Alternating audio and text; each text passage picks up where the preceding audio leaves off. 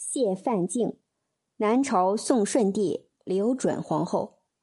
谢范敬，宋顺帝刘准皇后，陈郡阳夏人，曾祖父谢宏威，官太常；祖父谢庄，官光禄大夫；父谢昶，官太守。刘准是宋明帝刘裕的第三子，明帝死后由长子刘裕即位。当时的刘裕才十岁，后被萧道成所废，立刘准为帝。谢范敬在公元四七八年被立为皇后。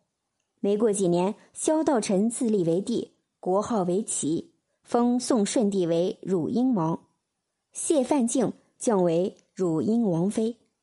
谢范敬和刘准移居丹阳宫，在当年的五月份，刘准被杀，谢范敬。不知所终。